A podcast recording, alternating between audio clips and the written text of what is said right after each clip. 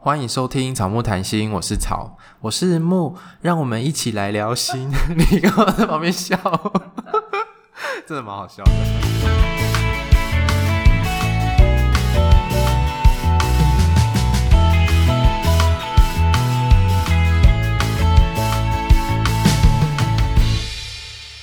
本集音乐由 OU Music 提供。其实我们是一样只有草，对，其实一样只有草，因为我们这。其实就是木请假了嘛，吼，那就是大家可以听到第六十七集的时候就知道说他最近得了 泌尿道感染。Again，对，所以好了，其实我们这集是一起录的啦，跟六十七集是一起录，但是这一集的内容会跟六十七集有一点不太一样，这集会更多 focus 在冠霖心理师的呃，身为心理师这个工作他自己的经验，嗯，因为上一集比较是在介绍工作的环境啊，跟工作方式跟内容嘛，嗯嗯，好，那这一集。呢就会有比较多一点故事，这样。那我们还是先请冠霖心理师介绍一下自己好了。好，大家好，我是林冠霖心理师。然后我之前在台北的某一间医学中心工作，讲得好很神秘。那我的呃工作的内容主要是针对肿瘤的病人跟家属做他们心理的照顾。如果大家还不知道肿瘤科里面有心理师，可以去听一下六十七集。嗯我们今天呢，就来问一下，在肿瘤科里面工作，嗯，有没有让你比较挫折或是印象深刻的经验？印象深刻的经验，嗯，我刚好最近就是工作的转换，也让我有一个回想这一段时间工作上面的经历。对，然后我觉得几个印象比较深刻的都是。诶，刚好有有这个机会照顾病人最后生命的那一个阶段的一些经历。天哪，我光想象就觉得这个是一个蛮大的冲击跟震撼。一开始确实是诶，我还记得我第一个呃病人离开的那一个时候，就是我好像刚工作也不到不到一个月吧，然后是第一次感受到就是诶，人就就这样离开了。记得那一天是。七夕情人节，还很感谢那一天，就是七夕情人节没有排任何的活动或者是庆祝的事情，对，因为那一天第一次感觉到哦，有一个人就这样离开了，我觉得那个心情是很很难去说说清楚到底是怎么一回事，好像说难过也也不是那种真的。很很很悲伤的那种难过，可是就是一整天你就觉得心情闷闷的，嗯，然后你讲不出那种闷闷的是什么感觉，可是你就会觉得好好好遗憾，然后就是诶，这件事情就这种心情就出现了，可是你好像没有办法为他做什么。对，我觉得那个是最一开始遇到这种因为死亡而分离的这种感受，对，我觉得那个感受更。更直接的是，因为你看到那个过程，可能以前也有家人离开啊，就是你可能出现的时候是告别式，就是你不是看到那个过程，可是我觉得看到那个过程，对对那个时候的我来讲，其实是一个很很大的冲击。对。你陪伴那个人多久？也也大概就是一个一个月左右的时间，那所以他的病程是快速发展吗？不是，不是，是慢慢的，嗯、对，只是你会觉得，哎、欸，好像他昨天还跟你在讲话，然后今天就离开了。其实后来慢慢我在工作的经验上面有去理清那种心情是，是我觉得那个心情是你好像没有跟这个人。道别或好好说再见的心情，嗯，对，我觉得像你你上一集有提到跟传统的心理智商有什么不一样？是我觉得传统的心理智商的结束是在一个两个人都准备好的情况下，个案也会跟你做一些整理，就是我们在这一段时间的咨商，我们都学到了什么事情，我们整理了什么事情，那这些事情可以让我们在以后的生活怎么样带着走。可是在，在呃这里的工作领域，常常病人就是诶就离开了，然后那个离开都会让我去想说，诶那那他就这样离开了，然后我们的诶这一段谈话，或者是我们这一段关系，好像就就停在这里了。嗯，对，所以我后来自己有去做一个，知道说那种心情闷闷的感觉，就是好像一个关系在我自己心里都没有准备好的状况下就结束了。对，所以我后来其实会自己有一个习惯是，诶，我会感受到。因为以前还没有什么经验啊，现在比较有经验，你就会知道，其实病人的很多的呃身体的反应啊，或者是他的意识状况的变化啊，都是在让你知道他时间不多了。嗯，对。那我其实就会诶比较多的机会也是去帮自己准备这个关系的结束。对，我可能会去跟这个病人讲说，就是诶其实。谢谢你在你身体很不舒服的时候的这一段时间，愿意跟我分享很多啊！我从你的分享里面，我有什么感动啊？我有什么学习的地方啊？然后我很钦佩的地方是什么？就是我觉得我也会把它当做是一个道别，就是我去谢谢他带给我生命的一些体会或者是学习。那如果没有机会的话，其实我也会再。去看一看他，就是可能我去的时候，病人已经是昏迷了吧，或等等，嗯、我也会好像在他病床旁边，然后心理上面去做这样的一个事情。就是我觉得那个对我来讲，就是诶，我把这一个跟他治疗的关系，在自己心里面做一个好好的道别跟结束，这样。这样子好像是随时。就是你可能知道他的状况差不多到那个状态了，嗯、你可能随时心里都要准备好，随、嗯、时是要跟他说再见的。嗯、但是你不知道那一刻什么时候会来，嗯、但是你知道可能不远了，这样子。嗯嗯嗯、我之前真的从来没有想过跟自己的案主说再见这件事情，对心理师来说也是很重要的。嗯嗯、因为我之前也真的都大大部分状况都是可以好好说再见的。嗯，嗯其实。一开始真的你不太理解的时候，就是病人在跟你说再见，你也不知道呢。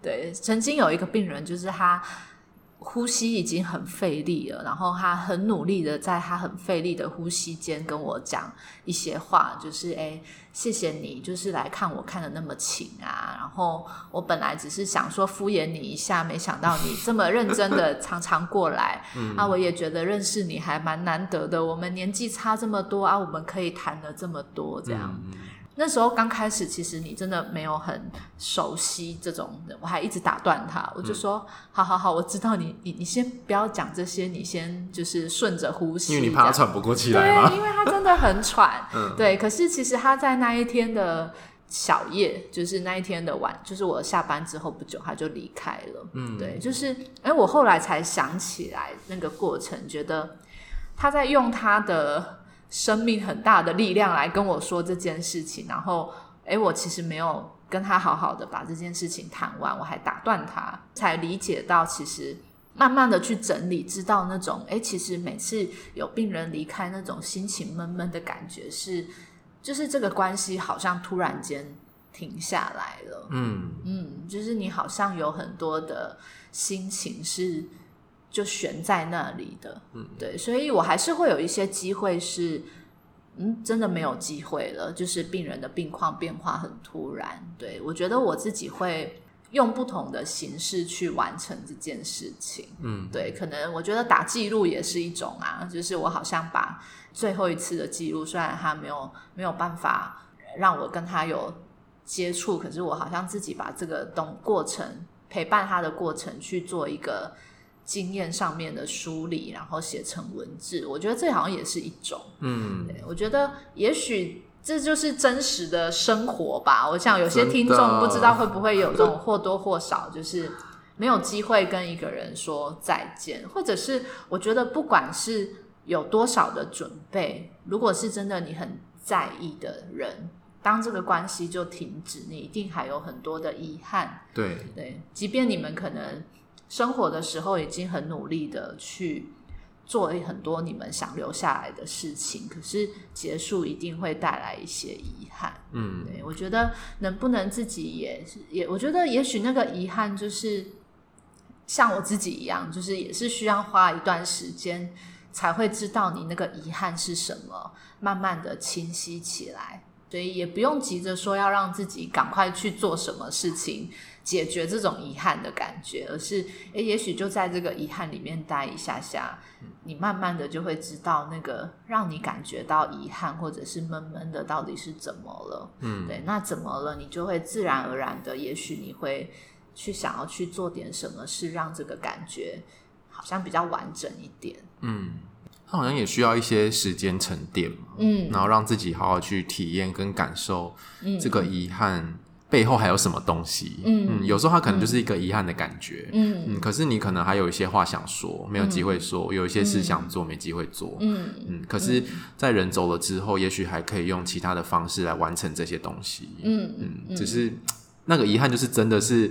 我没有办法用我原本想要的方式了，嗯、我现在需要用一种变形，嗯，来完成这件事情，嗯，嗯，所以我我会觉得你讲说，在这个工作经验，我觉得有没有什么比较大的？哎，这是下一题，我就自己透露反纲，好啊，就是有没有什么比较大的启发？我觉得其中一个启发就是。哦，我觉得更能够去理解，就是一些无可奈何的心情这件事情。嗯，对，比方说，其实我觉得我们生活中很多时候这种情绪是不太允许被谈论的。就像上一集有提到，大家都会觉得你抱着这个心情真是。一点用处都没有啊！对啊，就是也不能解决问题啊。嗯、那你一直在想这些有什么用？嗯、就是遗憾，真的就是一种你发生了，然后你无法为他做什么的这种心情。对，可是很多时候，我我觉得在这个工作上面的体会是，就是，诶，其实我们并不是要去消除这个感觉，或者是不是要去消除这种心情，而是当你带着这个心情之后，它一定会对你的。生活，或者是对你生命中看待事情会有一点点不一样，或者是这种遗憾，其实跟随着你，好像也不是这么的无力。嗯，就是虽然无可奈何，可是你会知道这就是一种心情而已，就是你生活还是会过下去，但那就是一个心情。那那个遗憾，其实好像也代表着你很在乎的人事物。就是真的出现过在你的生命，因为你很在乎，所以现在没有了，你会有这样遗憾的心情。就是遗憾好像也代表着你很在乎，这好像也不是一个真的不要有的心情，这样。嗯讲的有点绕口，但其实就是就是一种很自然的反应。对，嗯，然后我们以前都会觉得说，我不要有这个心情，所以我要做一些什么来消除这些感受。对，可是有时候好像有这个心情也未必不好，或者是未必会让你生活过不下去。嗯嗯，有时候你好像带这个遗憾，就好像他还在你身边一样。嗯，会有会有另外一种感觉吧。与其你要把这段东西切掉或者割舍掉，嗯，其实会是另外。一种方式，嗯、哦，好特别哦！谢谢你，你真是个工作的脑袋。我就是放下了脑袋讲完之后，觉得嗯，我好像讲的很绕口这样。但我觉得你讲的蛮蛮清楚的，就是我觉得各种心情它，它各种情绪，它好像就是一种那个当下的情绪，就是它好像也会带给你生命一些东西或一些痕迹，它好像是一种丰富的感觉。我觉得，嗯嗯。嗯也就是因为你有经过过嘛，嗯、你跟这个人有相处过，你们一起经历了一些事情，嗯、所以现在才会有这些感受，是很合理，嗯、也很正常的。嗯、那这样子对你自己的心理治疗工作里面有什么影响吗？我我觉得像刚刚讲的，我会觉得每一种情绪都有属于它在这个生命中会发挥的影响力。对，所以我觉得现在我在看待心理治疗的工作，比较会是。诶，回到这个人去帮他，能不能去从他的生命里面找到这些不同的故事？比方说，像我们刚刚有提到，就是有一些生病，他病得很后期的时候，还要走向死亡。其实走向死亡是一个你原本对你的疾病一定可以治愈的这个希望破灭了。对对，可是这个破灭其实。对这个人来讲，其实那就是一个他在那个过程中很明显会体会到的心情。可是他其实还在从他的生命里面去找一些他的经历去看，当我这个希望破灭的时候，我要继续生活下去，我要用什么样的方式来维系这个希望？嗯，可能有一些病人他就会知道说，啊，我的病是真的治不好了，可是我希望我再来的时间可以身体舒服一点，对，我想要多跟我的家人相处久一点。或者是我想要，嗯，我现在的生活，我希望我可以舒服一点，然后多少吃得下一点点东西，然后我可以就这样静静的待着。就是他好像他的希望感会从他生命里面的一些重要的经验去让他觉得他还可以用这样作为一个希望或目标去活下去。嗯，对，所以我觉得看待心理治疗的工作会更去。接受就是，其实很多时候我们真的没有办法帮个案解决什么问题。我指的是有一些呃事情，你可以跟他讨论，那帮忙他去做到，或者是帮忙他去做到一个让他比较舒服的状态，对，或者是去帮他看到，诶，你现在只能做到这里，但是当你期待放在这里的时候，你会觉得很难受，嗯，对。可是我会比较能够去。接纳就是，其实生命中有一些安排，就是在这样的进程当中，嗯，对，所以比较会去帮这个人回去看到，就是，诶，虽然现在这样好像不是一个你很理想的状态，可是你好像还在这里撑着，诶，那是什么让你还继续愿意撑在这里？嗯，对，比方说，我跟病人比较常有的谈话是，他们在一直透露那种。做治疗很无可奈何的心情啊，然后做治疗多痛苦啊，那其实就会去跟他讨论。诶，你好像说很辛苦，可是我看你每次时间到，你还是准时的回来回诊，你还是准时的来做下一次的治疗。那为什么这件事情那么辛苦，然后这么痛苦，可是你愿意一次又一次的撑过来？对，这里面其实有很多对他来讲。很很具意义的东西跟内容，嗯，对，虽然是一个看起来讲起来是一个无可奈何的心情，嗯，就是为了要活下去，但是为什么我要活下去？那个里面一定有。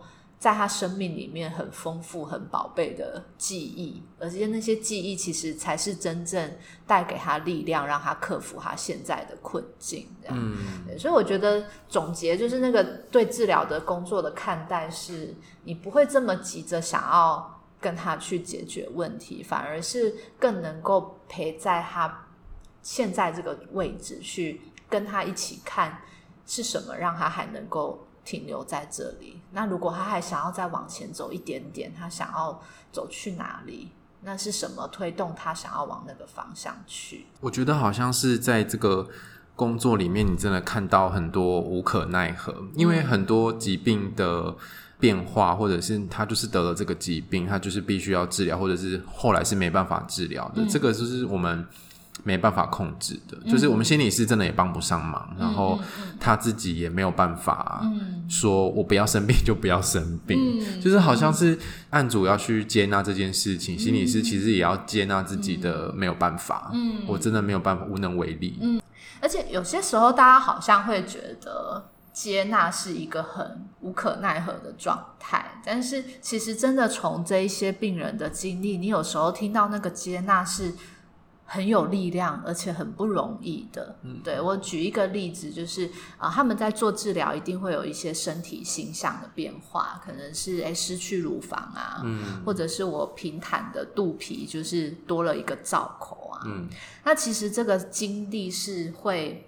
每天每天触发你有那种失落的心情，对。那我还记得有一个病友，他就跟我们分享说，就是他每天洗澡的时候低头看到自己少了一个乳房，他就觉得有点难过，嗯，觉得好像自己不是一个完整的人，不是一个完整的女人，这样他说就会难过。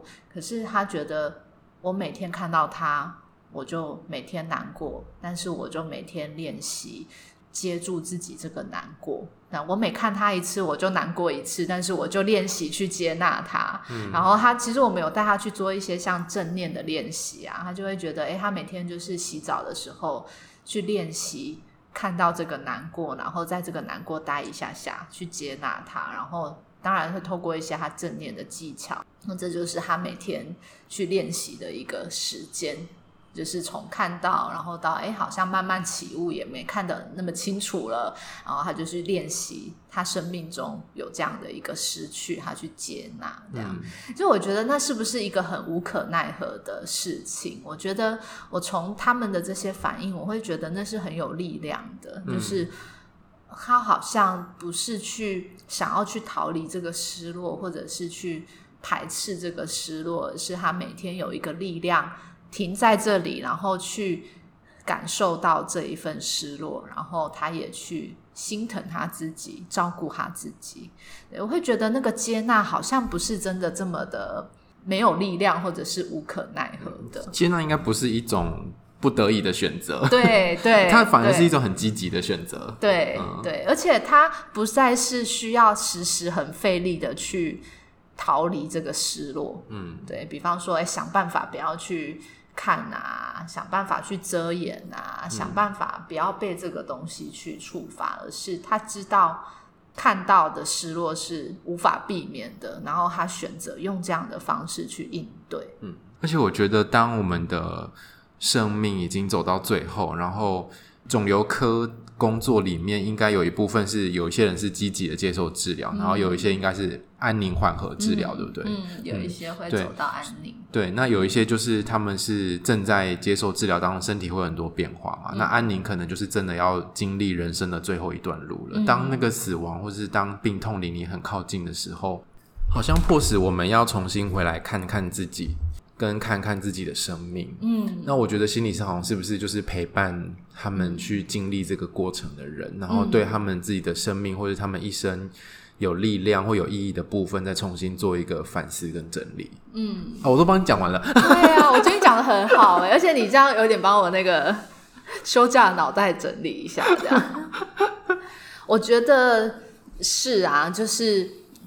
回到刚刚讲的，我觉得能够帮他去克服他的困难，或者是让他知道他怎么该走下去的，绝对不是我们去告诉他啊，你再来要以什么为目标去走下去，一定是他从他生命里面去做很多的整理，让他真的感受到很多东西对他来讲是很重要的。嗯，对。那我觉得那个重要的东西真的是很具个人意义的。比方说，我们很多病人他在生命的最后的阶段，其实他想要的是很简单的东西，对，可能是去看海啊，或者是想要吃一碗汤面啊，对，或者是只是想要舒服的洗个澡、睡个觉。有一些他可能只是想要摸摸家里的宠物，或者是他只是想要跟他的伴侣好好的躺在床上。对，不受打扰的环境，躺躺在床上一起睡一个觉，就是其实他们想要的东西是小小的，可是那个小小的是可以让他们有力量去支撑着一整天的不舒服。嗯，因为其实，在生命的末期，那个不舒服是很容易很强烈的。那安宁缓和医疗其实可以透过医疗的协助去减缓这个不舒服，可是不可能达到那种。完全很舒适的状态，嗯，可是正因为他们有这些小小的还想要去完成的事情，让他们就有力量，或者是会因为这个重要性，让他们愿意去承受这个很大的辛苦。所以我会觉得，真的像你讲的，就是好像帮他去在他最后这个阶段去做一些生命的整理，那让他知道，真的有事情对他来说。生命中一定有一些让他觉得值得再支撑下去的东西。那听你这样分享，我觉得好像在这个经呃，在这个工作里面，嗯，你可能学习的比较多的是看见这些嗯很无力的人的力量，欸，嗯嗯，嗯，我觉得还好，好像被你这样整理完，觉得好像是这样。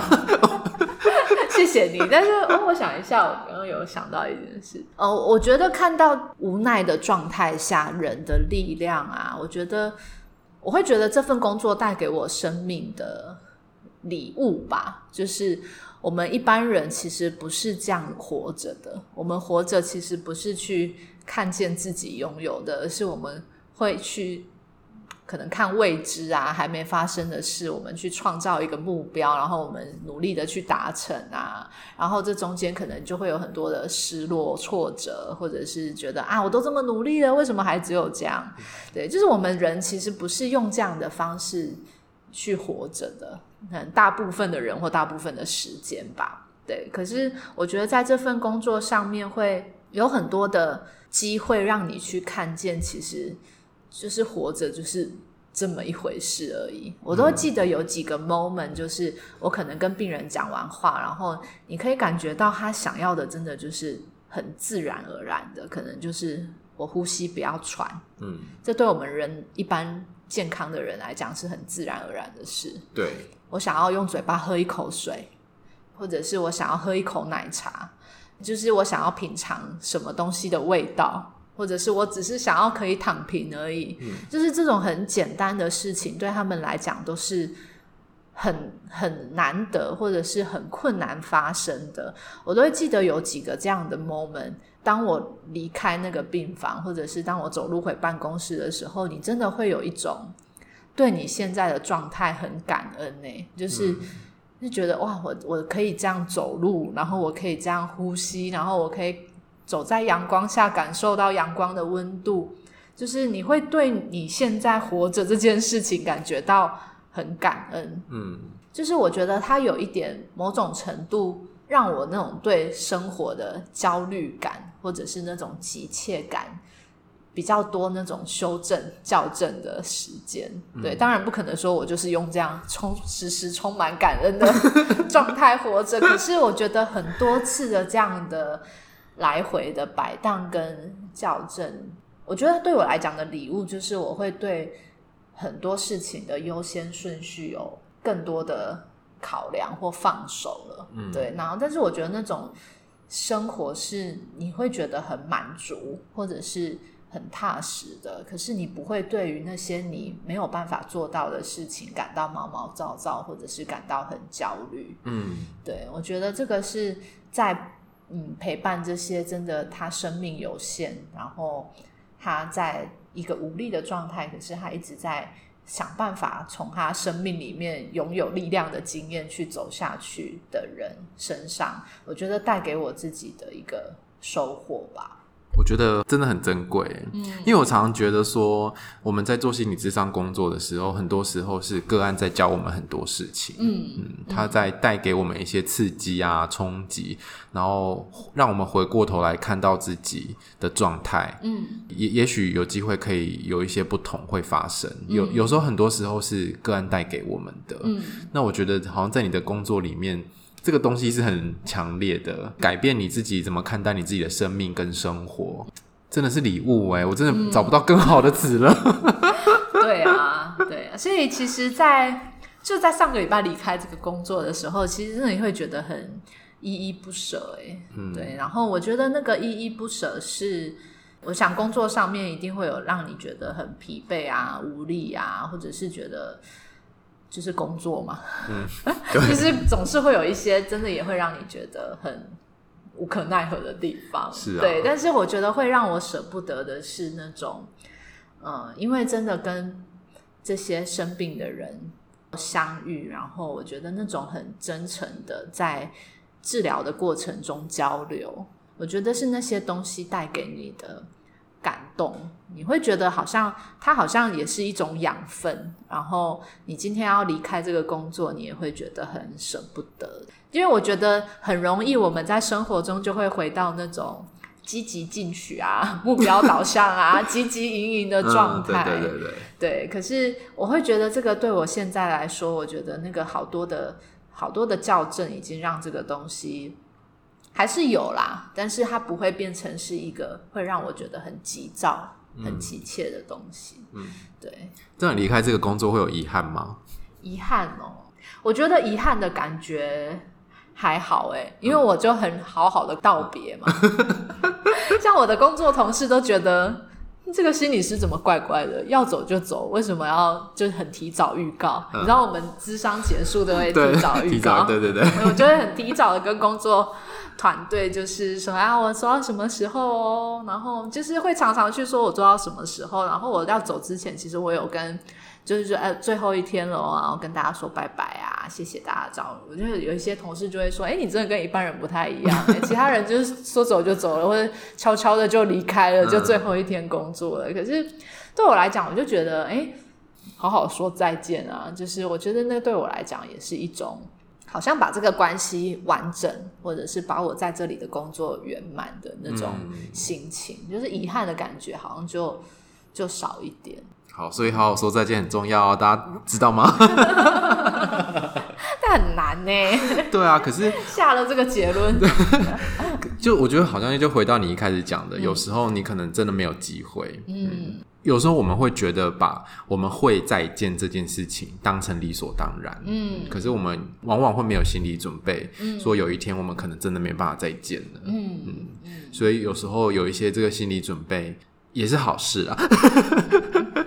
就让关系都可以有一个大家都觉得结束了的这种感觉。嗯、虽然这不是一个很容易的事情，但是我不知道，我觉得这可能是在这个工作对我来讲，我会觉得这种好好说再见还蛮重要的。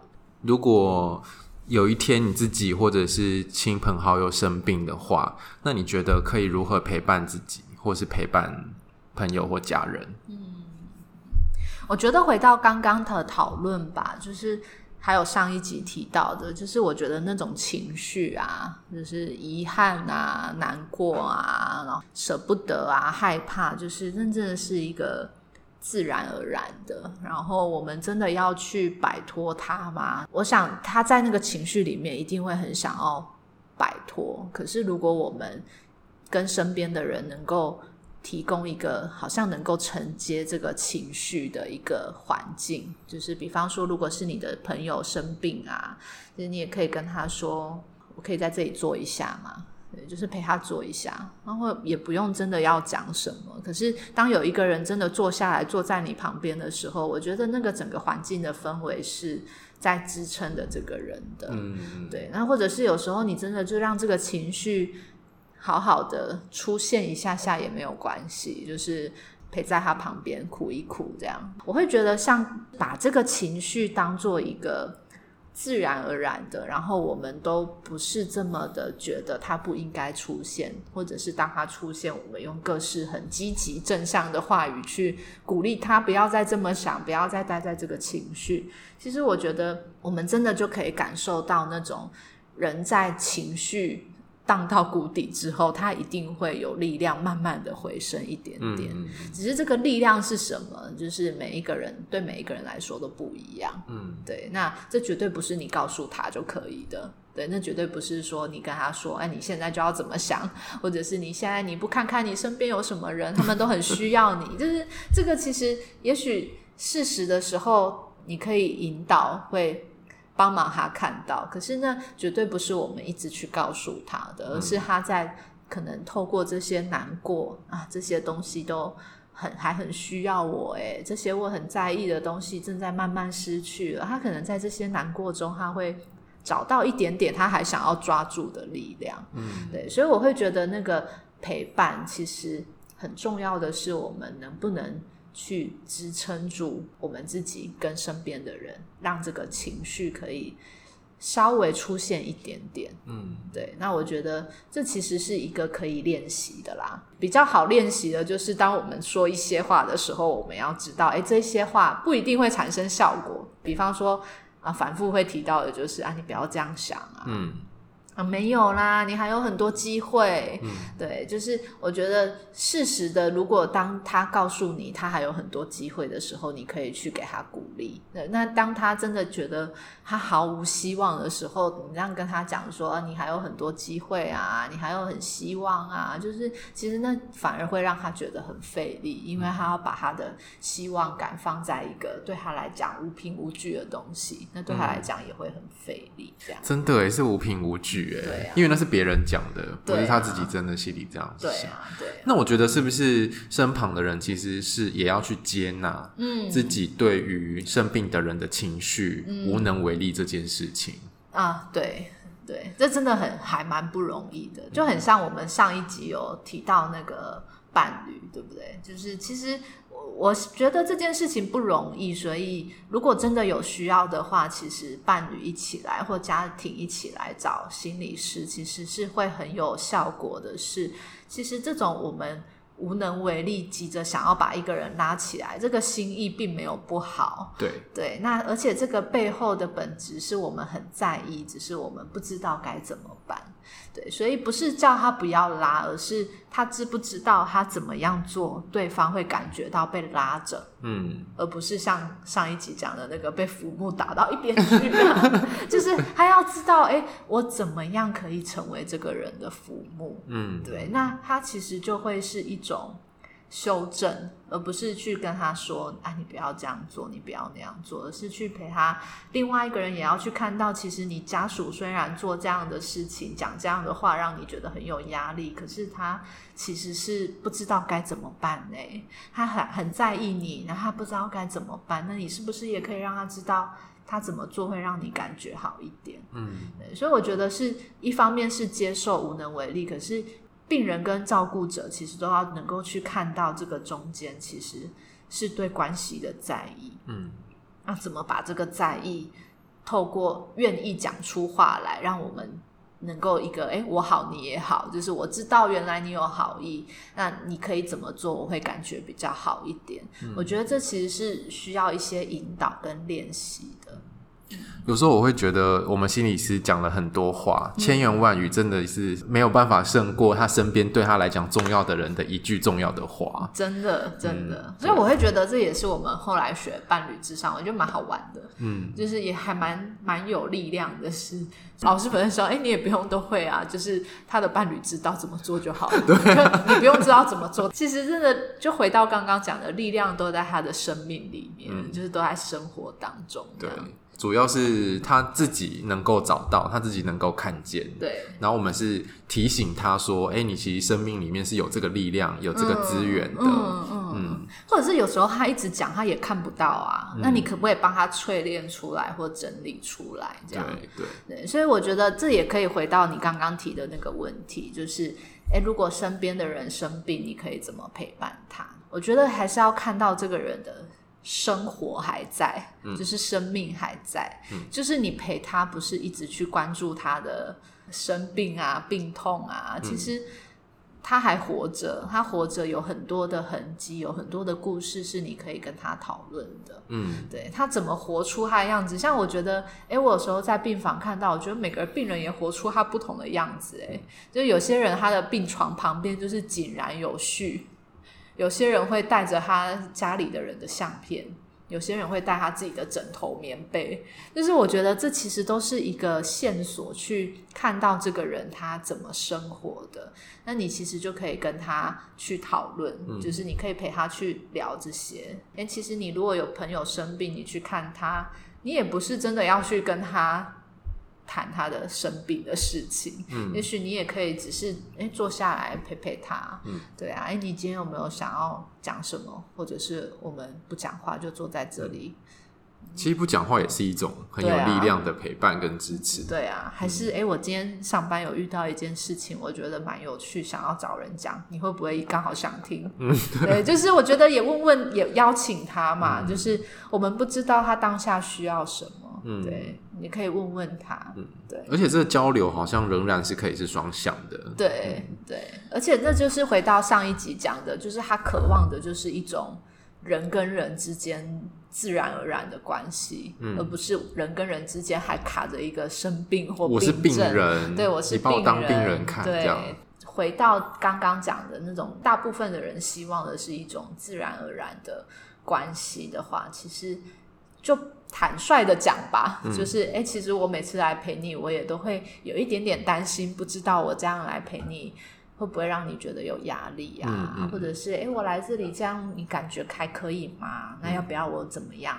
你、嗯、会觉得比较好？嗯、就是拿出来讨论这样。好，那我们今天一样呢，很谢谢冠霖心理师到我们的节目里面来跟我们分享他的工作经验。这个工作经验对我们来说是很宝贵的，因为我我们平常在做心理咨商工作的时候，不会这么大量的接触到死亡跟生病的议题。嗯，那我觉得这些东西教给我们的是，呃，对我们自己生命的另外一种看见。嗯嗯，那。也很开心有这个机会，让听众也听一听一个心理师在这个工作里面他自己的反思，然后还有对自己生命的变化这样子。嗯，好，也谢谢草木在我那个放假休息的时候来 做这件事情，我觉得也是还蛮有趣的，就是 podcast 的初体验。我觉得这对你比较不好意思，因为你要开机。对啊，我觉得我你要开工作脑。我觉得我第二集好像讲的比较顺欸，通常都是这样子。真的好，第一集的那个听众在感谢你们。哎、欸，那如果前面那一集听的收视不好，不要怪我。不会，不会，不会，不会。收听率不好，听众的口味其实很难抓。真的哈、哦。对啊，对啊。好啊，嗯、好。好，那今天还是谢谢冠霖心理师。如果你喜欢我们节目的话，请记得到 Apple Podcast 给我们留言跟五颗星，也欢迎来追踪我们的 IG 跟 FB 粉砖，我们都会在上面跟大家互动。我们 IG 也开启抖内的功能，欢迎施肥让草木茁壮。那我们今天的节目就到这边，拜拜，拜拜。